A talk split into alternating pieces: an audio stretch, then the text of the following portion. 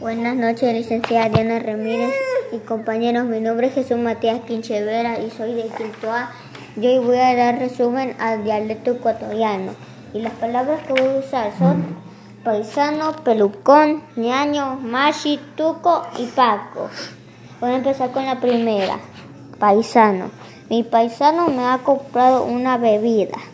La segunda, pelucón. Mi vecino es pelucón. Mi, la tercera, ñaño. Mi ñaño tiene 12 años. Mashi. Rafael es mi Mashi.